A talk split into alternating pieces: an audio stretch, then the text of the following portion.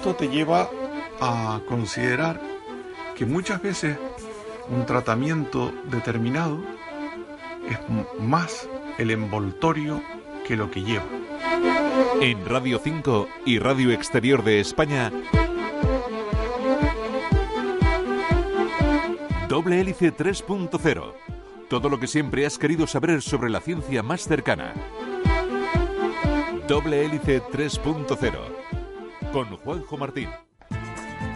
Hola, confinados. Aunque solemos pensar lo contrario, los médicos no nos sanan, eh, no son brujos. Los sanitarios, eso sí, son expertos en identificar enfermedades y relacionarlo con un tratamiento. Son estos últimos los que sí actúan y, nos curan. Son los que conocemos como fármacos.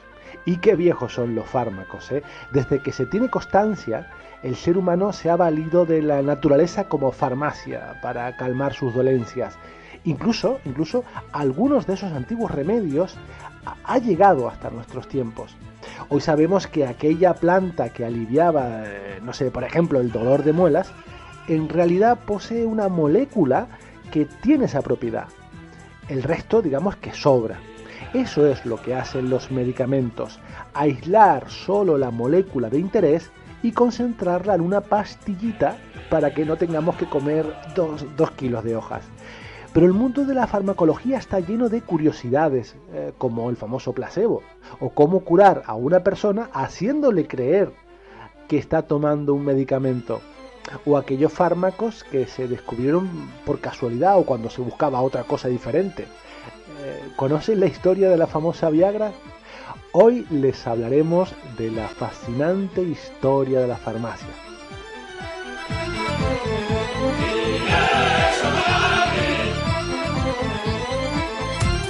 Detrás de cada fármaco, de cada tratamiento, existe un mundo apasionante de investigación. Doble Hélice 3.0.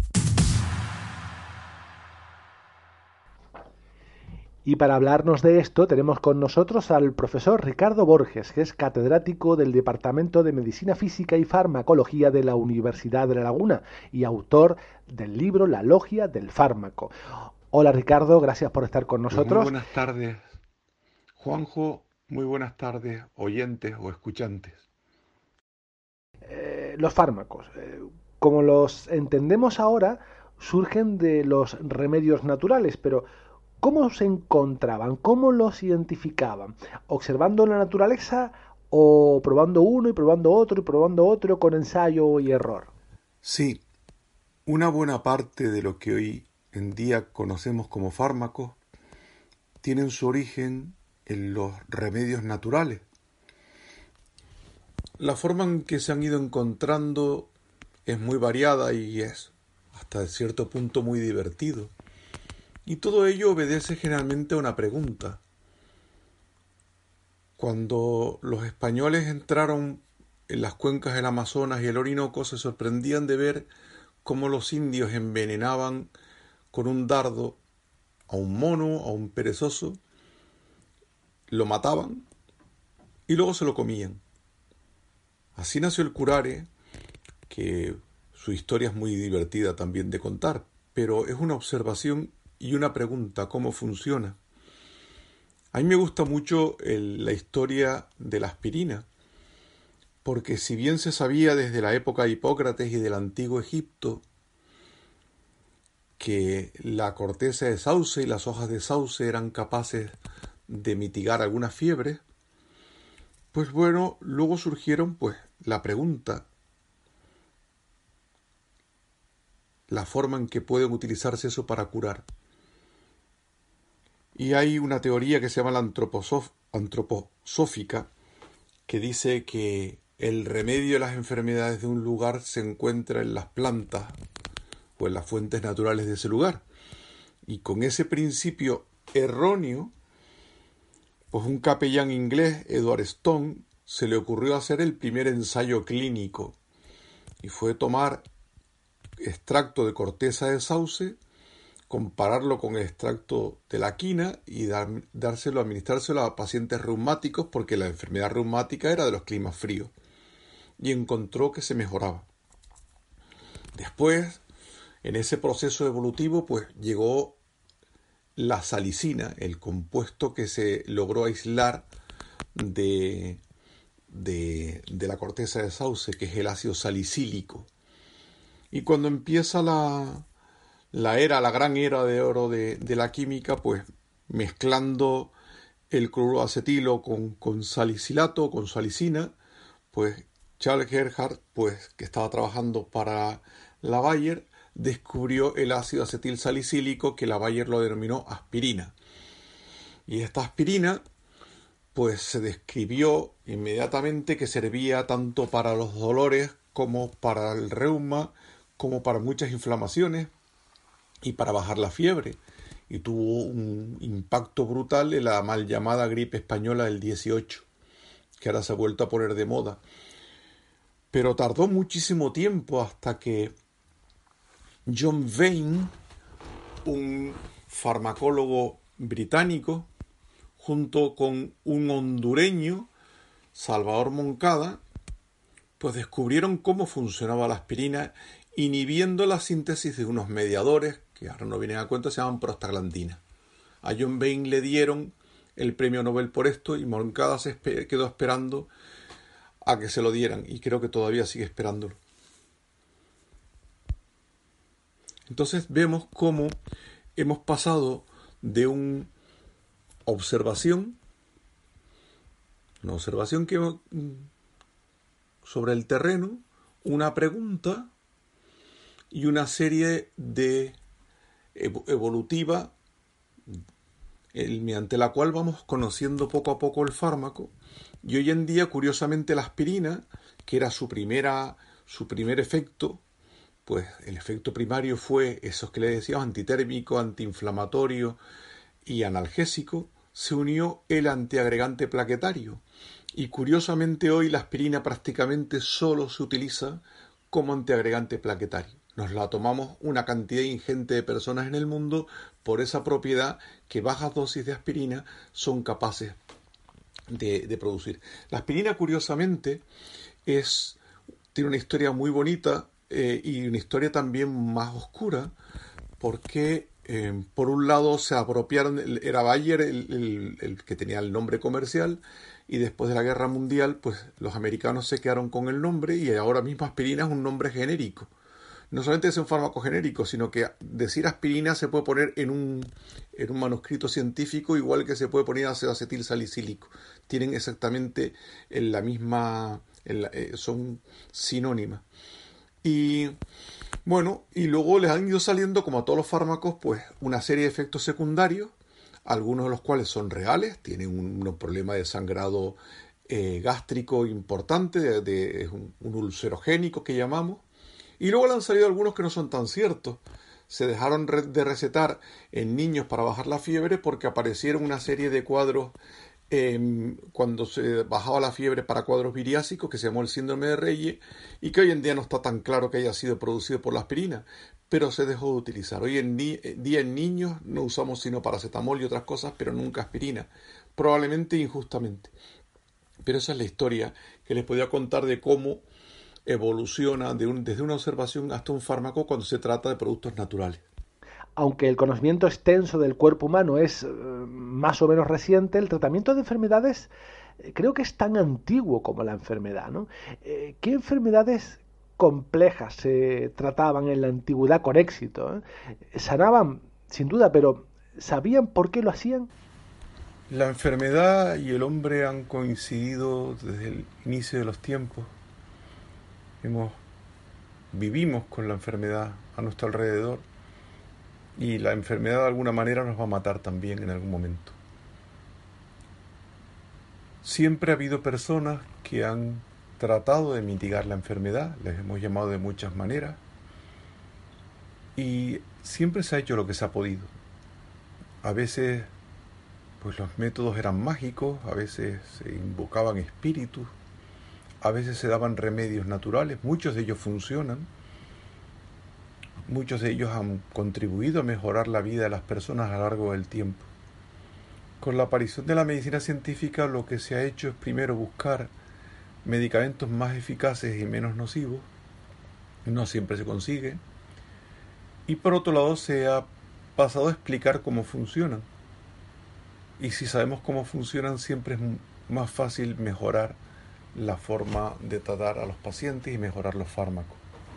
Es decir, no sé, volviendo a la historia que a mí me gusta mucho, pues ya en el siglo XVI se recogía la digital como fármacos que aliviaban lo que se llamaba la, la congestión. Estaba, por un lado, los, todas las personas que hacían los herbolarios, eh, los herbarios, y, y se describieron, bueno, la digital purpúrea, que daba las flores de ese color púrpura, y la digital amarilla, y luego, pues bueno, pues se empezaron a aislar a lo largo del tiempo y se empezó por otro lado también a estandarizar el tratamiento.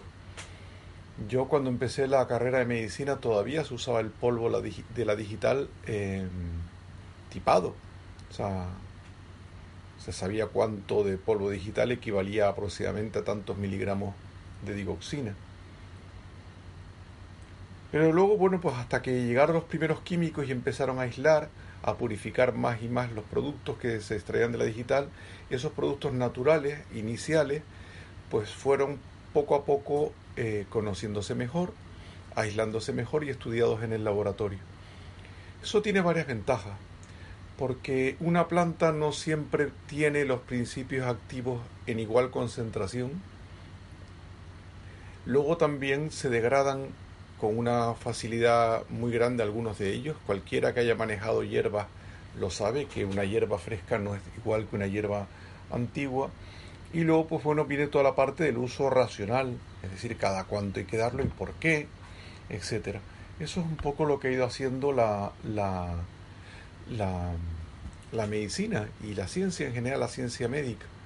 Es decir, en el caso de la digital, pues bueno, una vez que se aísla la dioxina en su momento, o el anatócido C, o, la guabaína, pues y sabemos cómo funciona, hoy sabemos que bloquea a nivel de la membrana celular un intercambiador iónico que se llama la bomba sodio-potasio.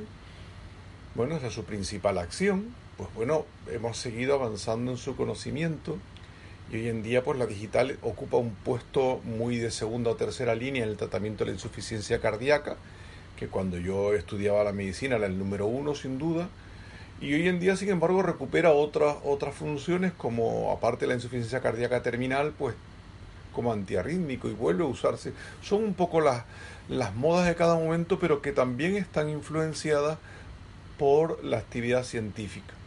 Es decir, un médico siempre intentará curar e intentará aplicar lo mejor de la ciencia a, que pueda al tratamiento.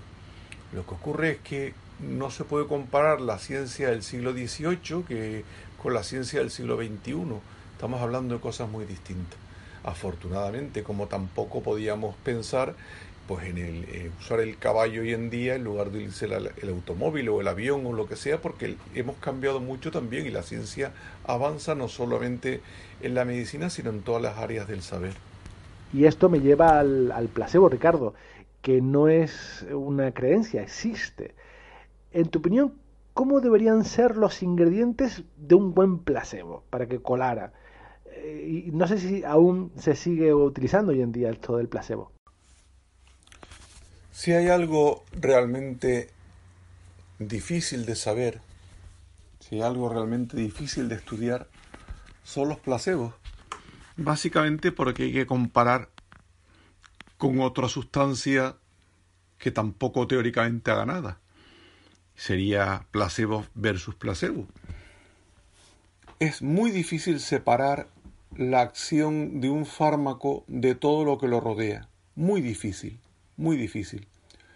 Cuando yo era niño entraba el médico en mi casa cuando nos poníamos malos y era un señor de aspecto muy distinguido que emanaba pues toda esa ciencia y todos poníamos nuestra confianza en él y entraba en casa y con una veneración iba eh, por todos nosotros iba hasta la cabecera del enfermo.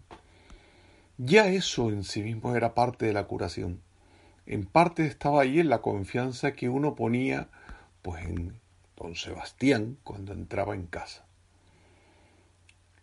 También hay una cosa que es que cuando un médico, don Sebastián o el que fuera, o incluso hoy en día, te da un fármaco, hay una parte del acto de, de darte un medicamento que no depende del fármaco en sí mismo, depende de muchas cosas, depende de muchas cosas.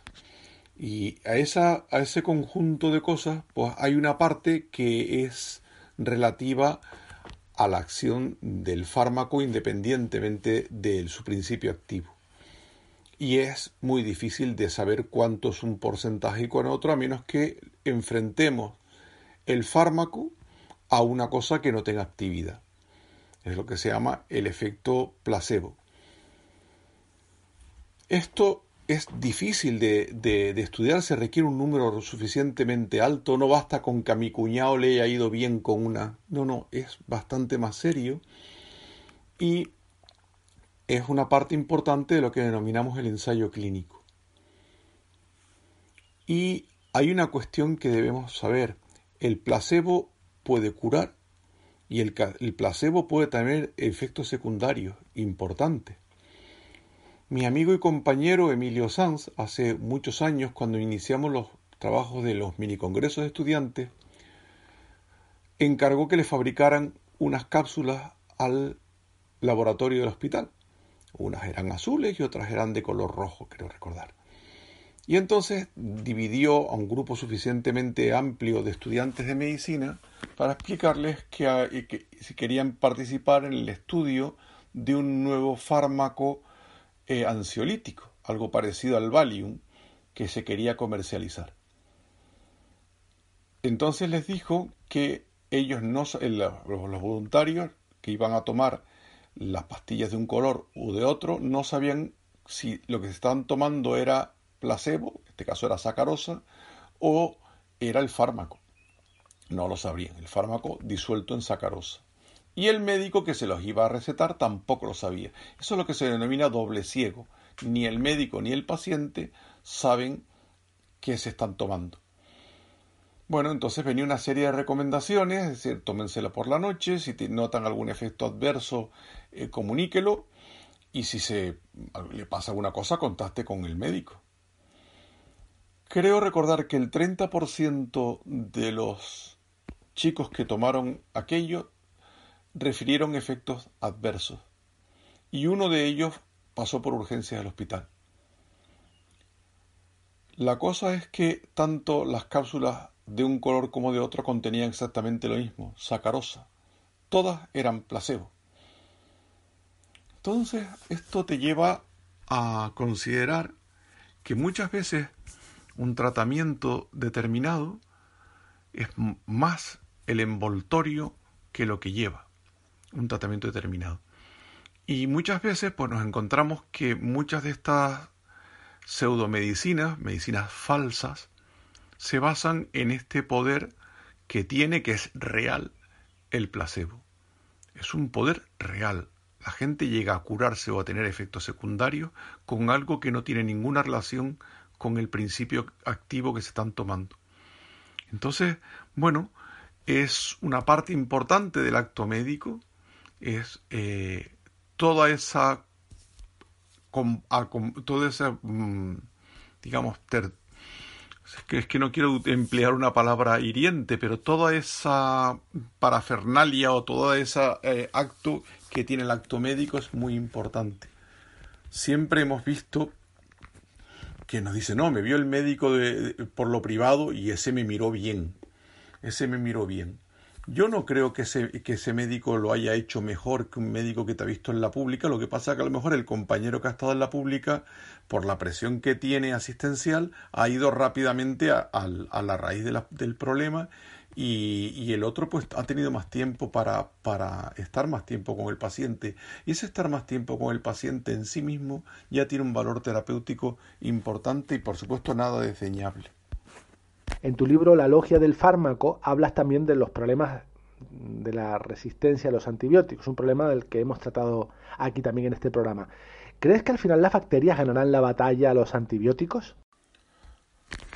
Cuando escribí ese capítulo que se llama Pseudomonas, pseudomonas son un tipo de bacterias que se han desarrollado muchísimo en el ambiente hospitalario. Son bacterias muy listas. Pues en él lo que intentaba abordar es el problema enorme que surge de las resistencias bacterianas. Las bacterias son unos bichos extremadamente interesantes. Realmente eh, su capacidad de resistencia, su capacidad de adaptarse al medio es cuasi infinita. Entonces lo que ocurre es que la llegada de, la época antibiótica, de la era antibiótica, pues condujo de entrada a una fantástica respuesta eh, tanto por parte de lo que es la, enfermedad, o sea, la, acción de los antibióticos, como por la parte científica de la búsqueda de nuevos y nuevos antibióticos. Si la penicilina se descubre, es uno de los hongos que vemos en las cáscaras de las naranjas, por ejemplo, es penicillinum, eh, pues se empezaron a buscar en zapatos viejos, en, en, mohos que había por todos lados y se fueron descubriendo nuevos y nuevos antibióticos que se llaman naturales. Claro, ya en esa época estamos hablando de después de la Segunda Guerra Mundial, la gran eh, erupción de la, de la química farmacéutica, pues bueno, eso trajo que se empezaron a hacer derivados semisintéticos capaces de mejorar tanto el perfil farmacocinético, es decir, las penicilinas no se podían administrar por boca, eh, y las administradas por vena inmediatamente se orinaban, pues, pues realmente eso había que mejorarlo.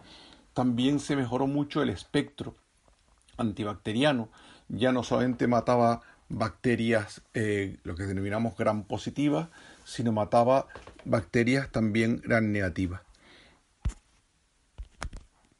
Pero si se fijan, los humanos hemos aprovechado una característica de la naturaleza. Las bacterias y los hongos están en pelea entre ellas. Y lo que estamos viendo son medidas que han desarrollado algunos hongos para combatir a las bacterias. Y eso lo vemos muy a menudo que ese equilibrio que tenemos en nuestro cuerpo.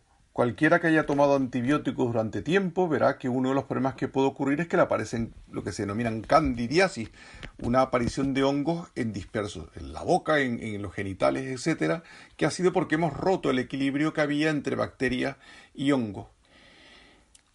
Muy prosaico también en Australia, uno de los tratamientos que usan para el oidium en, la, en la viña es espolvorear con leche. O sea, o, fumigar con, con, leche, porque lo que hace es que se desarrollen lactobacilos que compiten por el mismo nicho ecológico con los hongos del oidio. Es decir, ese equilibrio existe. Lo que ocurre es que, igual que los hongos atacan a las bacterias, las bacterias se defienden. Y las bacterias tienen una capacidad enorme de crear lo que se denomina resistencia. Y si nosotros los ponemos siempre en una presión importante de, con antibióticos, lo que ocurre es que las bacterias cada vez se vuelven más listas. Y el peligro que hay es que nos aparezca que lo que se denominan superbacterias, aquellas que son resistentes prácticamente a todos los antibióticos. Y hay bacterias que han desarrollado esa capacidad de forma muy rápida y de forma muy importante y clínicamente eh, muy peligrosos, que son, bueno, he citado las pseudomonas y, también está el estafilococo dorado. Hay varias de estas que tienen esa capacidad enorme de, de, provocar, de, desarrollar resistencia, pero la tienen todos. Entonces, nuestra actitud puede ser estar toda la vida buscando nuevos, nuevos antibióticos y seguir portándonos mal a la hora de utilizarlos, o pensar que estas herramientas maravillosas que han salvado tantas vidas, tenemos que aprender a utilizarlas con mucha eh, racionalidad. Y es por ello por lo que los antibióticos están, empiezan a ser muy controlados ya en, muchos países. Eh, en el nuestro, por ejemplo, hace falta receta para todo, pero se intenta restringir todo lo más posible, dejar antibióticos especiales para el uso hospitalario, para cuando ya han fracasado los, los antibióticos que están en la calle. En general lo que tenemos que intentar es no solamente ganar las batallas, sino al final ganar la guerra. Nunca acabaremos con las bacterias, nunca acabaremos con las infecciones. Lo que hace falta es tener siempre a mano algún tipo de herramienta que nos ayude a luchar contra ella. Y los antibióticos de momento son la principal. Bueno, los antibióticos y los desinfectantes. Ahora que estamos en la, en la era del, del coronavirus, hemos redescubierto, parece que acabamos de redescubrir la lejía. Y la lejía y el alcohol, los desinfectantes, han salvado tantas vidas o más como los, que los antibióticos, la higiene. La, la, esperanza de vida humana ha venido más de la mano de la, de la higiene que de la mano de los antibióticos. Pero desde luego los antibióticos son una herramienta fantástica, fantástica y apasionante. La penicilina, por cierto, se descubrió por casualidad y por unas condiciones, mm, bueno, digamos descuidadas del laboratorio de Fleming. Pero ¿qué otros fármacos famosos se han descubierto, sí, por eso, por casualidad? Realmente la historia de la penicilina es otra vez apasionante, porque realmente desde antiguo se sabía que cuando ponías algo con un moho encima de una herida, pues muchas veces mejoraba la infección. Hubo un médico que como hispanos nos debería deberíamos reconocerlo, era un médico costarricense que se llama Clodomiro Clorito Picado, que bastantes años, unos pocos años antes que Fleming, estudió la acción inhibitoria de los hongos del, género Penicillium sobre el crecimiento de estafilococos y estreptococos. Pero Picado mm, aparentemente lo, lo reportó en la Academia de Ciencias de París, pero no lo patentó, ni siquiera lo publicó de una manera, digamos, que hoy en día, digamos, es una revista importante. Contrariamente a Fleming, pero a Fleming le ocurrió algo curioso, o sea, el descubrimiento de Fleming es del año 29 y lo publica con un título que habla actividad antibacteriana de los cultivos de penicilina, con especial referencia al uso en el aislamiento de la influenza. O sea, con ese título realmente tampoco era para batir eh, hasta que Florey y colegas encontraron esa referencia y empezaron a utilizarlo en clínica, si no, pues la cosa se hubiera retrasado muchísimo. Unos años antes, pues había, otro había unos, cuantos descubrimientos. Por ejemplo, Elrich, utilizando derivados del arsénico en un ensayo clínico, arsénico que es súper tóxico, pues descubrió el arsenamida, el, que se llama el salvarzán para el tratamiento de la sífilis. Y Domag, que era un judío eh, trabajando para eh, la industria de los colorantes, eh, pues encontró que un colorante, el prontosil, tenía un efecto antibiótico en ratones. Entonces no se llamaban antibióticos, pero antibiótico en ratones y que sin embargo cuando se lo echaban a los cultivos no hacía nada. Y se descubrió entonces que el prontosil, que era un colorante, pues bueno, realmente se transformaba en una sulfamida, la primera se llamó la sulfanilamida. Y se utilizó mucho en la guerra mundial. Inmediatamente aparecieron un montón de resistencias y pasaron a segundo plano, pero fue una búsqueda con lo que tenían a mano que eran colorantes, los químicos. Pero esta esta forma, digamos, eh, de a la casualidad nos ha acompañado siempre. O sea, Sterbach eh, descubrió, primero por un error de síntesis, y segundo porque no la tiró a la basura cuando se cambió de laboratorio, pues descubrió las benzodiazepinas. El Valium fue descubierto de una serie de carambolas. Y miren, se ha, ha generado dinero y miren si se utiliza hoy en día todas las benzodiazepinas. Y lo mismo, hay todo, casi todos los, fármacos que actúan en el sistema nervioso central se descubrieron bien por casualidad o bien por auténticas, vamos a llamarlas pi mentales. O sea, ah, había un cirujano que se llamaba Laborit, un cirujano francés, que se le ocurrió la idea de que si los antihistamínicos realmente te daban sueño, a lo mejor servían para reducir el estrés quirúrgico. Y entonces se lo comentó a su cuñado, y su cuñado y con otro psiquiatra al final pues se pusieron a trabajar con la prometacina, que es el Fenergan, y de ahí salió la clorpromacina, que fue la que vació los hospitales psiquiátricos, fue el primer antipsicótico, todavía se usa, pero el primer antipsicótico, y fue fruto de realmente una, una idea peregrina. Pero es que Kuhn, que leyó toda la clorpromacina, se le ocurrió mejorarla un poco y, encontró un fármaco nuevo que era la, imipramina, que desde luego no servía como antipsicótico, pero empezaba a funcionar para el tratamiento de la depresión y fue el primer antidepresivo tricíclico.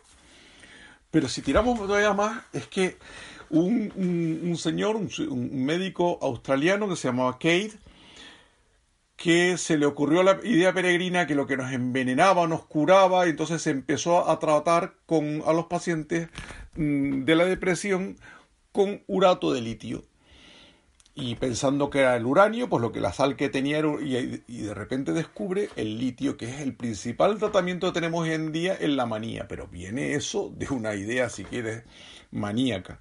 Y así, pues bueno, pues otros se les eh, intentaron mejorar la, el perfil farmacológico de un fármaco que es la isoniacida, que sigue siendo la base del tratamiento de la tuberculosis, y sacan la hiporniacida, que no servía mucho como antituberculoso, pero de repente los pacientes se ponían a bailarse y se llamaron la píldora de la felicidad. Y así salieron pues, los, los que se llaman los inhibidores de la MAO. Y bueno, pues ha sido una, una, una, evolución de lo que antes les comentaba al principio, de lo que es la observación y luego aplicar un método científico después. Entre medio puede haber cualquier cosa, desde una casualidad, una idea peregrina o una búsqueda científica buscada, sea, intencional. Eh, a mí me encanta la historia del óxido nítrico.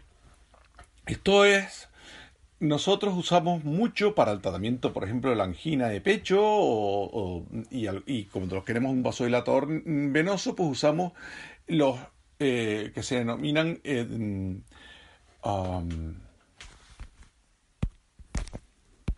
nitratos orgánicos. Y así, pues bueno, unos de ellos son más venosos y otros son muy arteriales. Los vasodilatadores más potentes son estos nitratos. Pero no se sabía cómo funcionaba. Y un día, un científico, un farmacólogo norteamericano, Bob Fuscott, a quien yo tuve el, privilegio de conocer y que recibió el premio Nobel por esto, pues estaba en el laboratorio trabajando con arterias. Y se dio cuenta que la técnico que acababa de contratar le salían las cosas al revés. Hay una historia que es muy conocida, todos la hemos hecho en el laboratorio, que es contraes las arterias con noradrenalina, una sustancia parecida a la adrenalina, endógena, y luego la vas relajando añadiendo la acetilcolina, que es otro compuesto natural. Y eso pues se emplea muchas veces pues para ver que las preparaciones están bien, etc. Y de repente se dio cuenta que aquella técnica, la acetilcolina no le relajaba las arterias. Entonces se dio cuenta que esta chica, que era muy aseada, limpiaba muy bien las arterias poniéndolas sobre un papel de filtro inmediatamente se dio cuenta que lo que estaba haciendo era arrancándole el endotelio, que viene siendo como el azulejeado que tiene las arterias en su interior, la, parte de células más pegadas a la luz de la arteria. Cualquiera, yo incluido, le hubiera dicho, pero tú eres idiota, estás rompiendo la arteria, pero él se quedó pensando, si la acetilcolina deja de funcionar cuando le quito el endotelio, significa que la arteria sin endotelio no reconoce la acetilcolina. No sé si me siguen. Es decir, la acetilcolina está actuando no sobre el músculo, sino está actuando sobre, los azulejos y estos están a su vez pasando una señal hacia el interior. Eso lo llamó el Endothelin Relaxing Factor. La gente se reía de él porque ya era una persona bastante mayor cuando esto, pero dejó apuntado que aquello debía ser un gas. Posteriormente, Salvador Moncada, a quien hemos nombrado, pues descubrió la, ruta de síntesis del óxido nítrico, poco después se, identificó todo, eh, todos estos factores y también se explicó cómo funcionaba la nitroglicerina, cómo funciona el nitroprusiato sódico, cómo funciona el, nitrato isosorbide. Entonces, esto, por segunda vez a, Salvador Moncada le negaron el, el, Nobel, se lo dieron a Bofusco, a Ignarro y a Murat, y bueno, pues llegó a la síntesis de, llegó a, explicarse cómo funcionan los fármacos estos donadores de óxido nítrico, que realmente en sí mismos no son activos, sino que donan este, este gas al, a las células.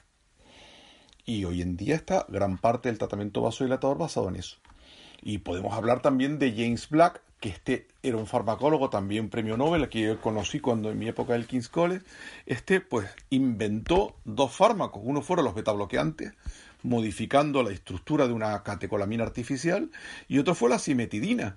Los betabloqueantes han sido la revolución para el tratamiento de muchísimas cosas, están presentes en muchísimas cosas, y la cimetidina realmente mandó al paro a muchos cirujanos eh, gástricos porque fue el primer tratamiento realmente eficaz para el tratamiento de la, para, eh, para la úlcera de estómago y, de duodeno.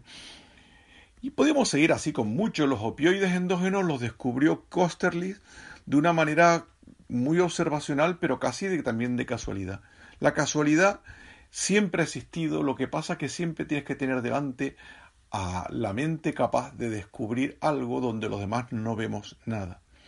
Y esa es la parte apasionante también de la ciencia, ver más allá de lo que primero te viene a la mente. Y sabrás que a las farmacéuticas, Ricardo, se les acusa de estar detrás de casi todos los desastres eh, sanitarios, ¿no? Son como la mano negra de todo. ¿Por qué crees que lejos de ser empresas admiradas, son miradas como poco con recelo? La industria farmacéutica es una industria, como la industria del automóvil, como la industria de los ah, ordenadores o de los móviles, es una industria cuyo resultado final es un producto que se compra de acuerdo a una necesidad. Es decir, las industrias farmacéuticas son aquellas que ponen a nuestra disposición pues fármacos o dispositivos para el tratamiento, el diagnóstico o la prevención de enfermedades el interés que tienen detrás, aparte de que les puede gustar mucho lo que hacen, como el que hace ordenadores puede ser un apasionado de hacer ordenadores, de hacer móviles, pues el interés que tienen es económico como cualquier industria. La persona que abre un bar, pues bueno, le gustará mucho el bar, pero realmente lo hace porque de aquello obtiene dinero. Claro, cuando estamos hablando de algo que está con la salud detrás, pues esto es un poco más complicado. Un poco más complicado por un lado tienes una empresa que quiere ganar dinero y por otro lado tienes una administración que intenta que aquello que, sale de ahí tenga unas garantías y por otro lado tienes una población general que demanda ese producto que, que ofrecen. Ahora mismo estamos como locos intentando buscar un antivírico. ¿Qué ocurre?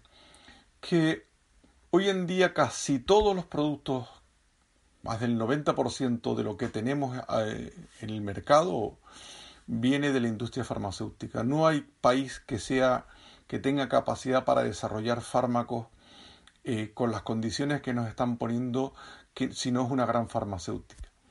De hecho, muchas pequeñas farmacéuticas, sobre todo ahora con los productos biológicos, que son estos anticuerpos monoclonales, etcétera, se desarrollan para sacar un producto, pero cuando se trata de comercializarlo tienes que irte a grandes industrias, grandes corporaciones que tienen capacidad económica para llevar a cabo ensayos clínicos, para protegerlos con patentes, etc.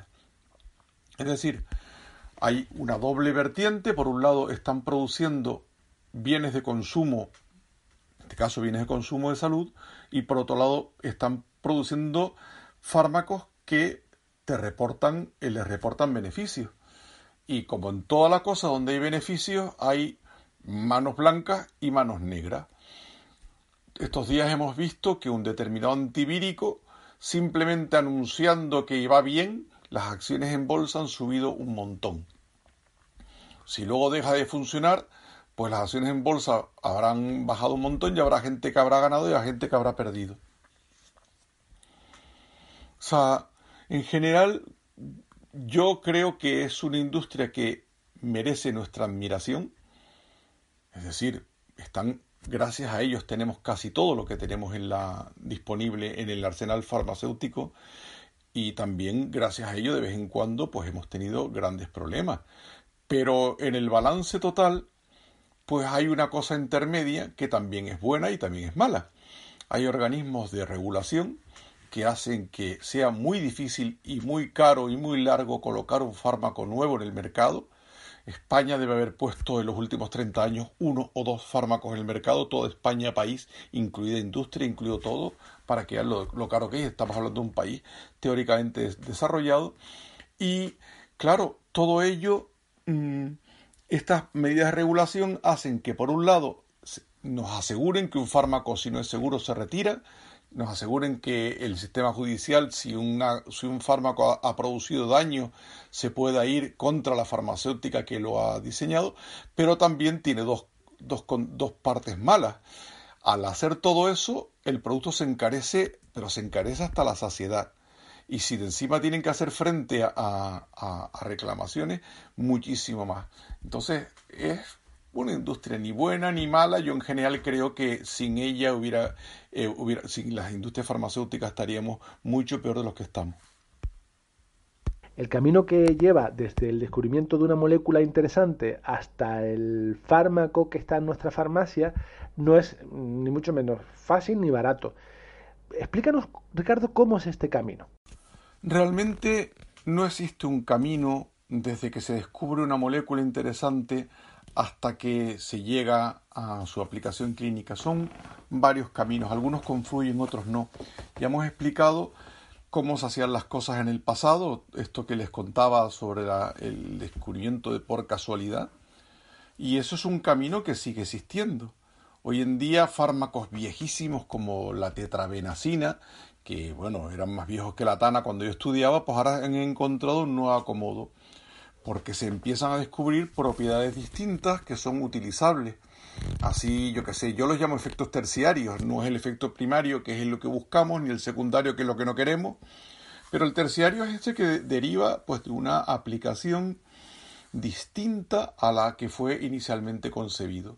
La aspirina ya la nombramos, hoy en día se utiliza básicamente como antiagregante exclusivamente, pero hay muchos ejemplos. Un ejemplo es el topiramato, que sale como inicialmente como un fármaco antiepiléptico y hoy en día se utiliza muchísimo para la prevención de la cefalea, de las migrañas.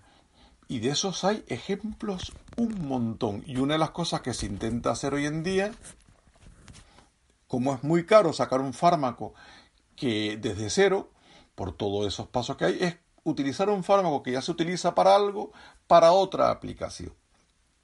Hoy en día lo llaman reposicionamiento, que es una palabra feísima. A mí los efectos terciarios me encanta. Un fármaco de repente descubres que sirve para otra cosa además de para la que fue inicialmente concebido.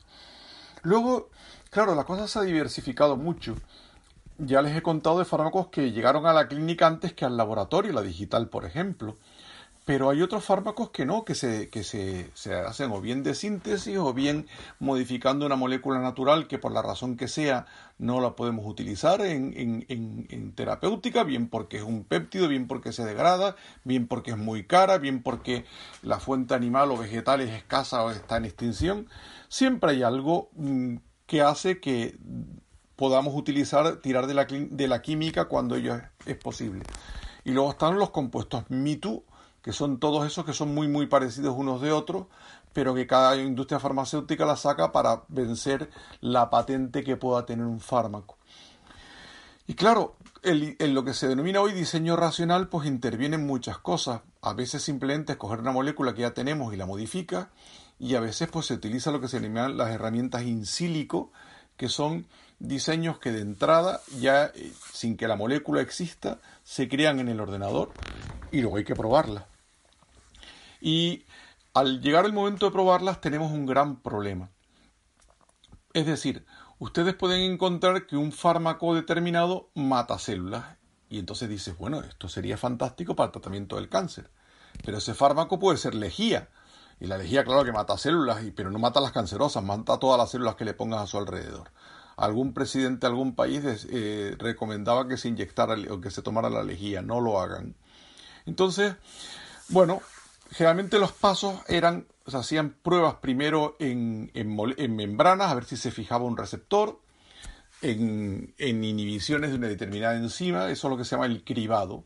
Se miraba primero en sistemas muy sencillos, muy rápidos, muy reproducibles y baratos, para partiendo de cientos de miles de, moléculas o decenas de miles de moléculas, ir cribando como si fuera una cernidera y quedándonos con lo más, lo más valioso según pensamos.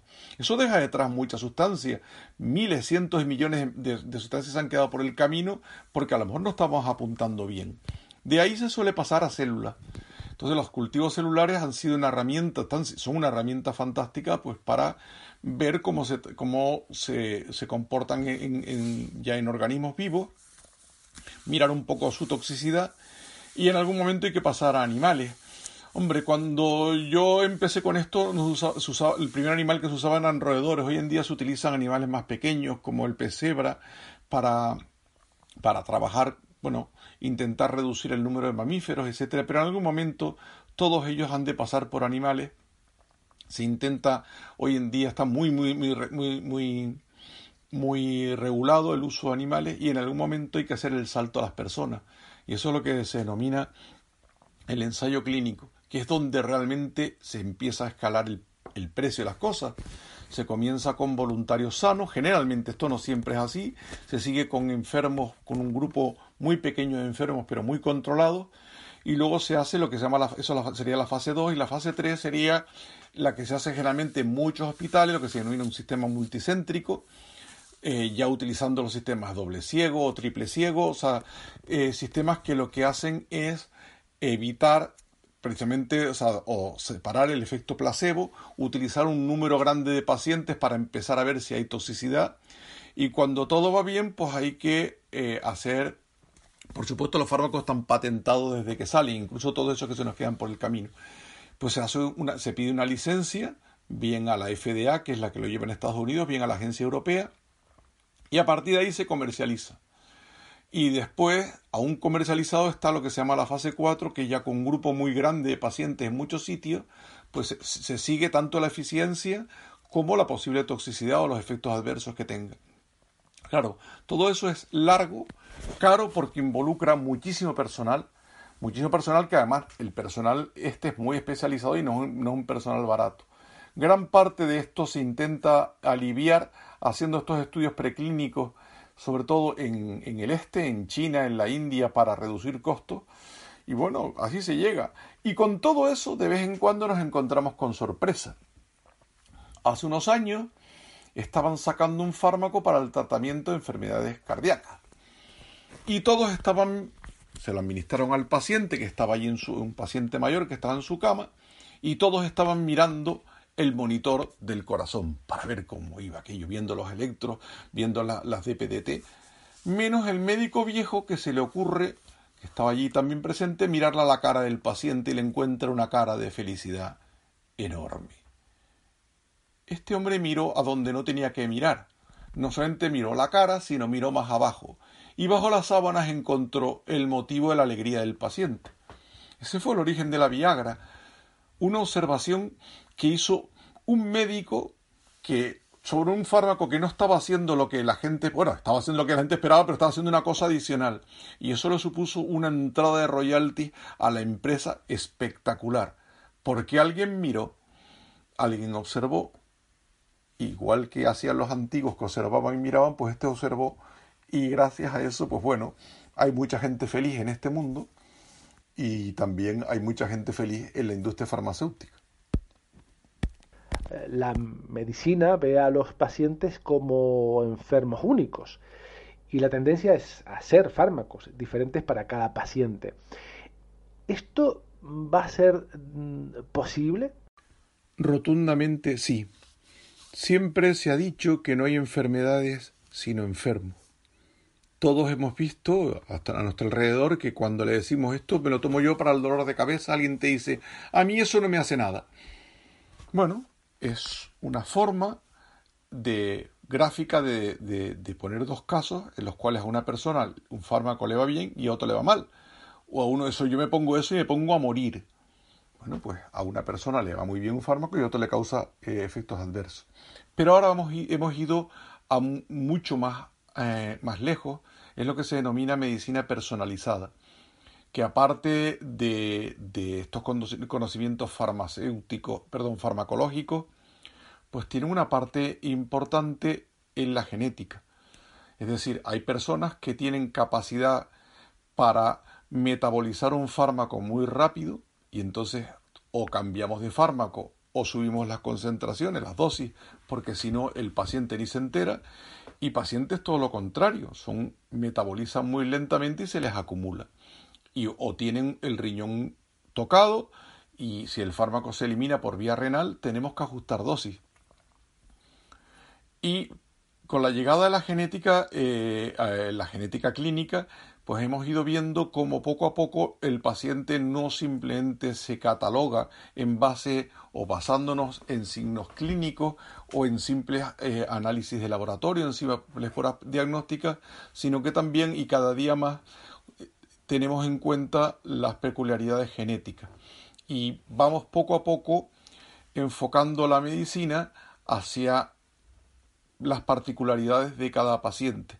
Yo eh, no soy clínico y por tanto no, no, puedo, ya no soy clínico, hace muchos años que ya no veo enfermos, pero eh, creo que es algo que vale la pena eh, mirarlo con, con, cuidado con colegas que, que, estén en, en, primera línea porque nos encontramos grandísimas sorpresas. Ahora mismo nadie sabe a ciencia cierta por qué el coronavirus está siendo tan mortal, tan mortífero en determinadas poblaciones y tampoco en otras, cuando la cifra de contagiados eh, puede ser eh, similar o incluso mayor. Y eso probablemente se debe a problemas genéticos, lo sabremos más adelante, porque ahora mismo estamos metidos en las trincheras. Pero seguro que hay una causa detrás que, que haría que la medicina que se lleve a cabo para futuras infecciones con el coronavirus tenga una base más personalizada. Bueno, y no todos los fármacos se utilizan para sanar. ¿eh? Algunos se toman para aumentar eh, nuestras capacidades mentales y deportivas también, ¿no? Lo que conocemos como doping. ¿El dopaje es tan antiguo como la farmacéutica eh, o no? ¿Es algo moderno? Pero me imagino, Ricardo, que el dopaje te da, pero también te quita, ¿no? Ya desde antiguo se utilizaban pócimas, no hay que irse Asterix, para los guerreros para que combatieran con mayor furor, para que se cansasen menos, y se han utilizado a lo largo de la historia muchísimos, eh, vamos a llamarlos fármacos, muchísimas sustancias para intensificar la capacidad que tienen. Esto es tan antiguo como la humanidad, lo que pasa es que ahora, el deporte está muy medido, casi milimétrico, y todos sabemos que hay determinadas sustancias que incrementan un poquitito. No tampoco es que incrementen tanto. Dice, bueno, pues este fármaco hace que aumente la eficiencia en un 1%. Y dice, bueno, tampoco para tanto. Sí, sí, pero es que en unos 100 metros lisos, un 1% es un metro. Y en un Tour de Francia, un 1% son 300 y pico kilómetros de diferencia, o perdón, treinta y tantos kilómetros de diferencia. Es decir, que eh, ese pequeño porcentaje hace que dos deportistas se encuentren en situaciones muy distintas. Y eso ha hecho que, por un lado, tenemos los golfos que intentan eh, aprovecharse de las sustancias para incrementar el rendimiento, y por otro lado tenemos los que persiguen a los golfos, que son todos aquellos que luchan contra el dopaje hay agencias internacionales y hoy en día eh, hay una profusión, una lista de, sustancias que se incrementa de año en año que se consideran prohibidas. Algunas de ellas son de utilidad terapéutica. Hace unos años, pues un conocido ciclista español dio positivo en una sustancia que entonces no estaba prohibida y que se emplea se emplea menos, pero se emplea pues para que las pericilinas no se orinen tanto, para evitar... Entonces esta sustancia se llama el Provenecid, pues dicen que podía enmascarar, si no deja que se secreten sustancias por la orina, pues lo que puede enmascarar es que una determinada sustancia de dopaje pues pasara a la orina. Luego se ha empezado a utilizar moléculas bueno, todos sabemos que si te vas al TEI de hacer deporte, lo hacen muchos deportistas, te aumenta el hematocrito, te aumenta la cantidad de hemoglobina y de, glóbulos rojos en sangre. Bueno, pues eso se puede hacer yendo al TEIDE si no tienes TEIDE, pues te pinchas una hormona que se llama la eritropoyetina, la que llaman la EPO. Y claro, al ser una hormona natural era más difícil descubrirla, ya no era anfetamina, ya no era una nandrolona, estamos hablando de sustancias que son de origen natural hasta que no se descubrió la manera de, desenmascarar a estos tramposos, pues ha habido mm, pues siempre dopaje. Y sobre todo esto tiene mucha importancia en aquellos deportes que eh, ese pequeño incremento de, de, eficiencia, porque te cansas menos, porque eh, el músculo coge más, coge más masa, o, o por la razón que sea, pues te hace que eh, distribuyas mejor el oxígeno, hace que te pone en una condición un poco mejor que, que, tus, contrincantes. Entonces, bueno, eso es la parte buena del, del dopaje para el, para, el, para el deportista, es decir, incrementas tu capacidad. Claro, hay una parte mala.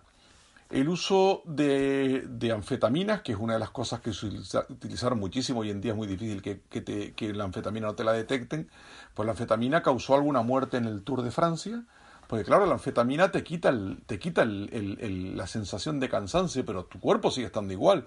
Las anfetaminas se los daban a los pilotos, a los pilotos norteamericanos en la guerra de Vietnam para que si caían en, territorio enemigo se tomaran aquello y no durmieran y salieran de allí como fueran echando leche y, y, sin cansarse. Claro, vale, para que el piloto salve su vida, pero cuando lo empiezas a utilizar también te das cuenta que si la persona tiene un problema cardíaco, pues se lo vas a acelerar, va a forzar por encima de sus posibilidades. Y lo mismo reza para cuando utilizamos anabolizantes, pues el anabolizante lo que te hace es que incrementa la, cantidad de músculo que tiene y la fuerza muscular, si lo sabes, lo combinas con, con, con ejercicio. Pero claro, estás incrementando de forma artificial una masa muscular que se la estás cargando al mismo corazón. Y pues bueno, al final pues termina siendo un problema de salud. Aparte de que los anabolizantes también, por, por otro lado, son sustancias que incrementan la agresividad. Los machos somos más agresivos que las hembras y todos sabemos que cuando un animal está muy gallito lo castras y se le va la, la, agresividad. Bueno, pues eso es una parte importante de, de, del dopaje. O sea, no solamente es evitar que te pongas por encima de, otro, de otros deportistas, sino también velar por la salud de las personas. Hubo una época que espero que haya pasado, sobre todo se dio en la Europa del Este, en que un grupo de médicos importante colocó a sus deportistas en unas situaciones a veces de, de peligro vital por el uso de esta sustancia. El dopaje te da y te quita, claro. Y por último, hablemos de futuro. La medicina nos ha alargado la vida, bueno, con una cierta calidad, ¿no? Pero no sé hasta dónde eh, podrá llegar, dónde está el límite la medicina ha contribuido no solo a alargarnos la vida, no solamente a darle más años a la vida, sino a darle más vida a los años. Hemos visto como nuestros abuelos eran muy viejos a edades que nosotros hoy en día no vemos a las personas igual. Yo tengo ahora 60 años. La gente de 60 años cuando yo era niño eran muy mayores y eso fue anteayer hemos mejorado muchísimo la calidad de vida, la, medicina ha mejorado muchísimo la calidad de vida, pero no solamente los fármacos, o sea, tenemos capacidad de comer porque tenemos unos dentistas fantásticos. Tenemos capacidad de seguir moviéndonos porque los traumatólogos han logrado que vamos a base de prótesis parezca que podamos seguir todavía, bueno, hay quien gana carreras con prótesis. Y hemos logrado que personas que se quedaban ciegas, pues excelentes oftalmólogos, pues hace que esas personas no se queden ciegas. Hemos, hemos logrado que personas no sean sordas. se ha avanzado un montón en un montón de, de, campos. Los niños ya no tienen la mortalidad infantil que tenían. Y eso lo ha hecho la medicina, vamos a romper una lanza, la medicina, digamos, eh, estándar, la, medicina eh, normal, la que entendemos todos, la que no es la, la, pseudomedicina, la que no es homeopatía, para entendernos y dejar las cosas claras. Esa es la, responsable de que la, hoy en día hayamos avanzado. Y, sociedades que utilizamos otras medicinas como la China, por ejemplo, que tiene una medicina tradicional china, hasta que no cambiaron a la medicina de la nuestra, pues no han podido tener las cifras que tenemos en Occidente de, de, expectativa de vida y sobre todo de expectativa saludable de vida. El límite no está escrito. Hay quien dice que el límite humano serían 120 años, pero eso yo creo que es como decir cuál es el límite de los 100 metros lisos. Cada vez incrementamos la vida más y sobre todo cada vez la dotamos de, mayor calidad de vida. Hemos visto personas con ciento y algo años salir de la crisis del coronavirus. Estamos realmente en una etapa fantástica, por un lado, de incremento de nuestras capacidades. Alguien puede decir, y a lo mejor no le falta razón, que lo que hacemos con la medicina a nivel individual está destrozando al hombre como especie. Bueno, yo he oído argumentos como tratar la diabetes es muy bueno para el paciente y es muy malo para la especie. Es decir, no me entiendan mal, ¿eh? esto es una simple eh, consideración.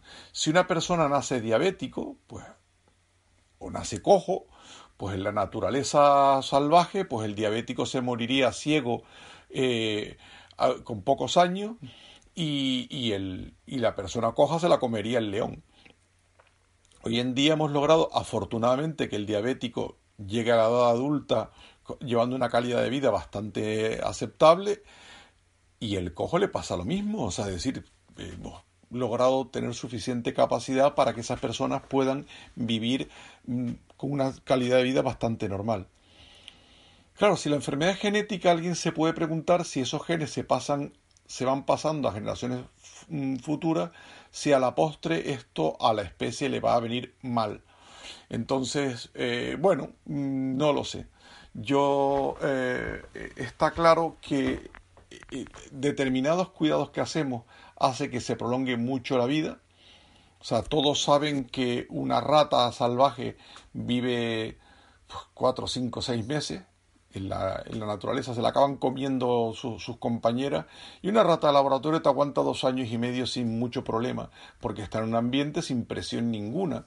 Lo mismo le pasa a un caballo salvaje que vive muchísimo menos que un, caballo que está criado en cuadra con su veterinario, con sus cuidados, etcétera. Y nosotros somos así, o sea, el hombre por expectativa natural de vida, o sea, si nos sueltan, pues tendremos la expectativa de vida que teníamos a principios del siglo XX, 45 años, como mucho 48, y hoy en día pues hemos alargado eso casi al doble, o más del doble. Entonces, bueno, pues nos queda una historia apasionante para las generaciones que vayan viniendo de ver cómo la medicina hace que este, este tema demográfico vaya cambiando. El límite yo no lo conozco, si ustedes lo conocen, pues fantástico. Pues Ricardo Borges, catedrático del Departamento de Medicina Física y Farmacología de la Universidad de La Laguna, autor del libro La Logia del Fármaco, muchísimas gracias por haber estado con nosotros. Muchísimas gracias, muchísimas gracias Juanjo por el programa fantástico que tienen. Y recuerden que sin ciencia no hay futuro pero absolutamente no hay ningún futuro sin ciencia. La ciencia es la quilla, la proa del barco, de todo. Y sin esa proa, pues el barco se nos hunde. Hemos tenido un ejemplo, estamos teniendo un ejemplo ahora muy cercano y empezamos a darnos cuenta que un país que no tiene un músculo científico y un músculo de industria desarrollada eh, diagnóstica para, hacer frente a, a problemas es un país que está muy vendido, muy dependiente de lo que nos quieran vender, muy dependiente de lo que nos quieran influir. Muchas gracias a todos y buenas tardes.